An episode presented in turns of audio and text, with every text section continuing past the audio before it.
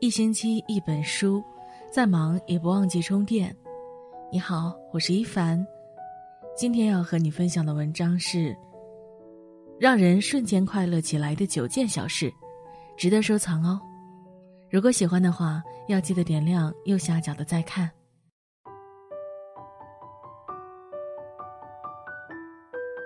林语堂曾说。一个心地干净、思路清晰、没有多余情绪和妄念的人，是会带给人安全感的，因为他不伤人，也不自伤，不制造麻烦，也不麻烦别人。某种程度上来说，这是一种持戒。到了一定年纪，就会明白，管理好情绪，保持好心情，是一个人最了不起的能力。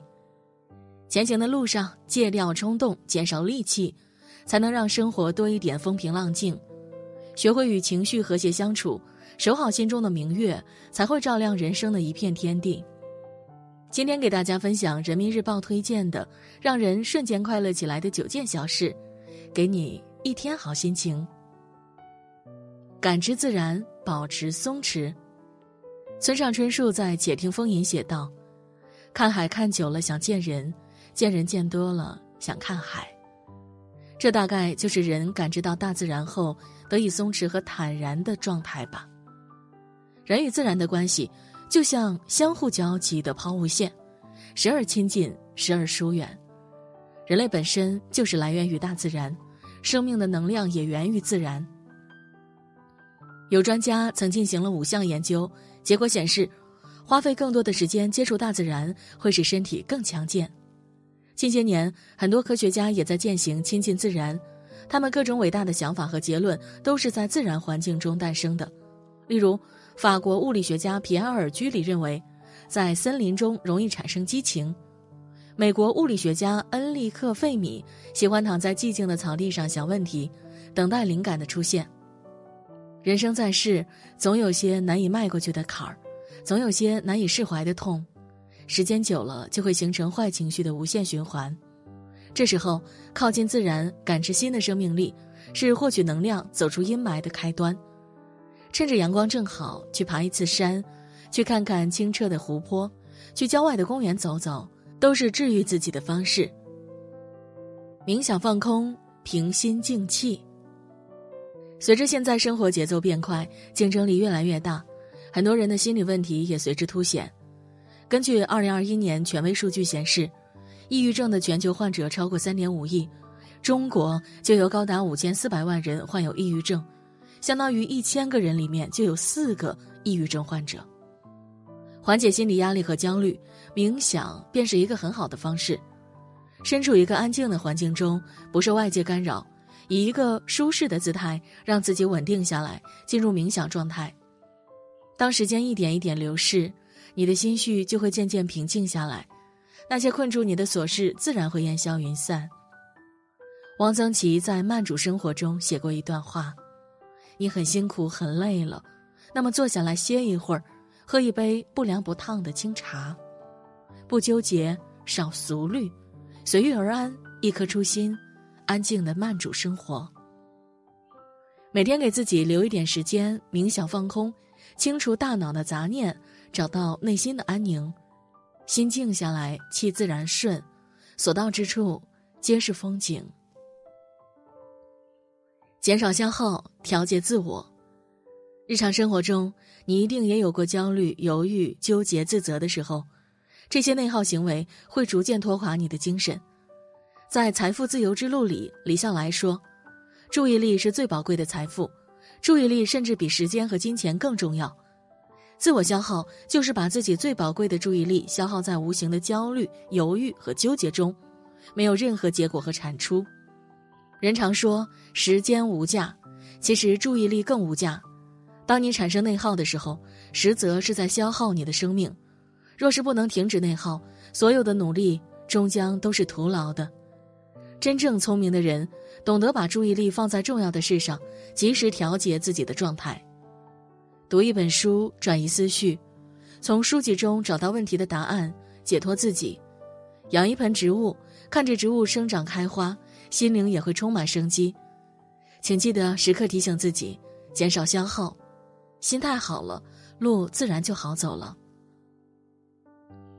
早睡早起，养足精神。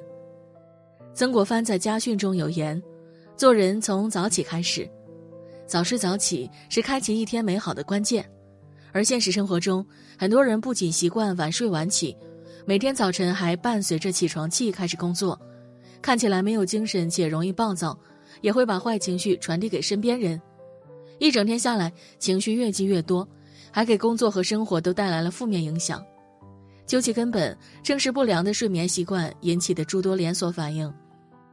不禁想起那位年近百岁的老人沈华，他有着健壮的身体，心态也极其乐观。当被人问起养生之道时，他笑着分享道：“自己的作息时间十分规律，晚上睡觉不会超过十点，早晨四点多就会起床运动，一年四季风雨无阻。久而久之，他不再受年龄的困扰，也无需过度担心健康问题。”早睡早起，可利用的时间变多，能吃到自己想吃的早餐，欣赏别人看不到的美景，做个简单的运动，这些都能提升你自身的能量。能量保持积极，情绪保持平和，才能真正掌控自己的人生。坚持早起的人，情绪往往更稳定，自我健康感更好。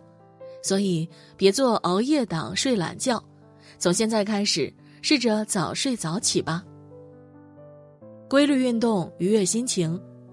思想家伏尔泰说过：“生命在于运动。”现代科学研究显示，运动持续一段时间后，会分泌大量的内啡肽和少量的多巴胺，而人的心情的好坏，同大脑内分泌出来的内啡肽的多少息息相关。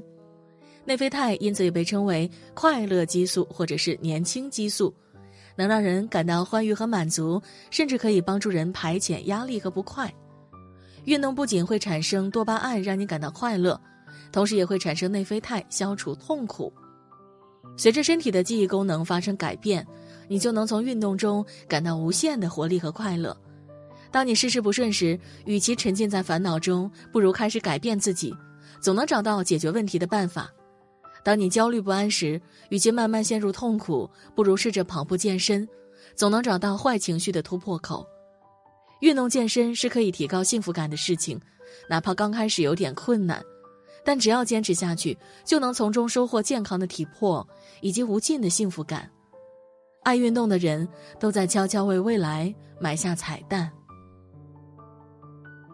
及时止损，抽离情绪漩涡。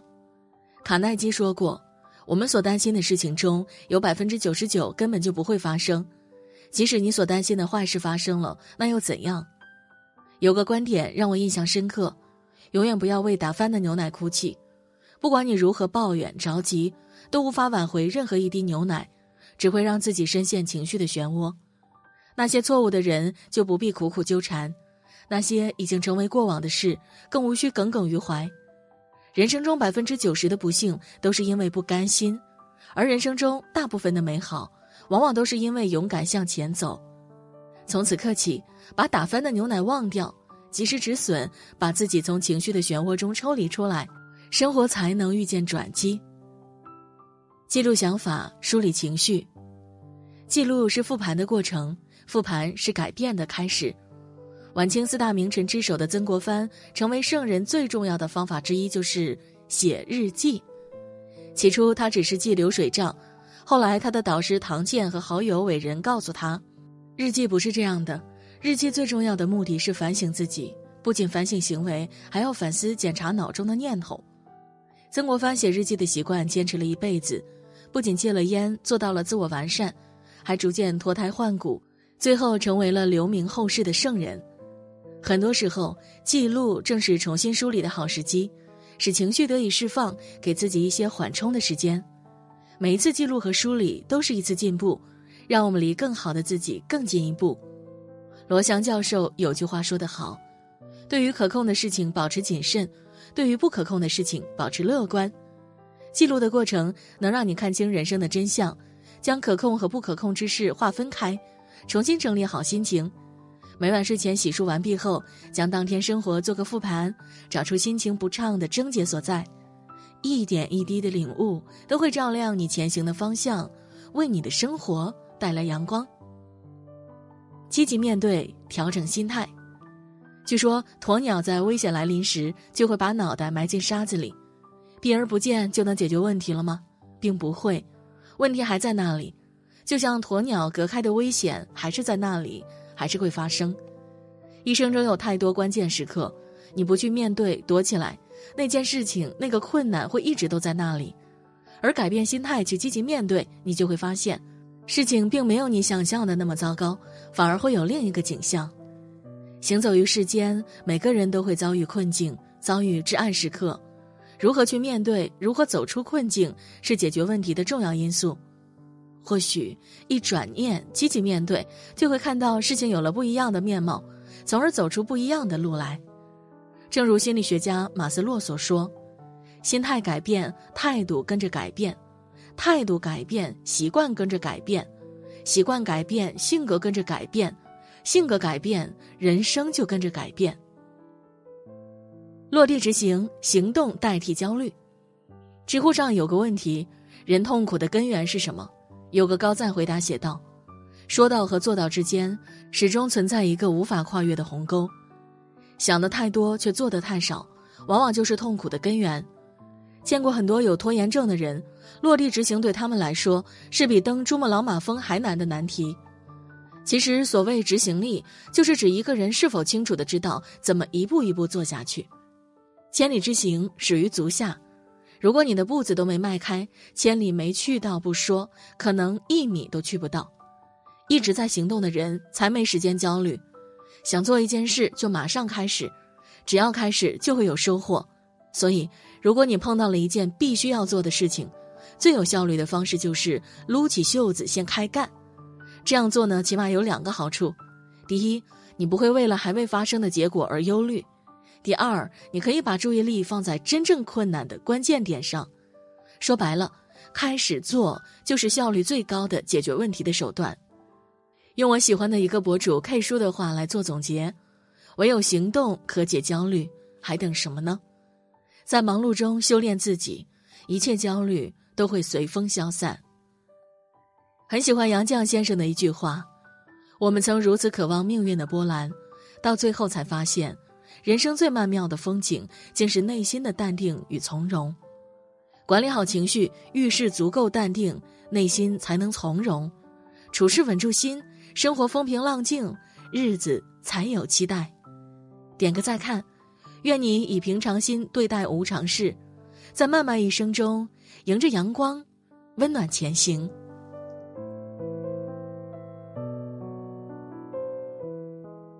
今天的文章为大家分享到这里，喜欢的话要记得点亮右下角的再看，或者把文章分享到你的朋友圈，和大家一起分享文中的感悟。感谢关注，晚安。